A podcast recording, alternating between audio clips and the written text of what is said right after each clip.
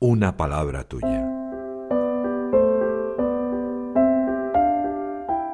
El Evangelio de hoy en un minuto.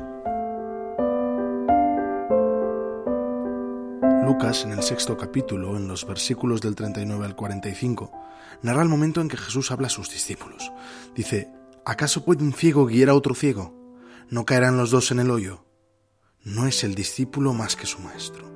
¿Por qué te fijas en la mota que tiene tu hermano en el ojo y no reparas en la viga que llevas en el tuyo?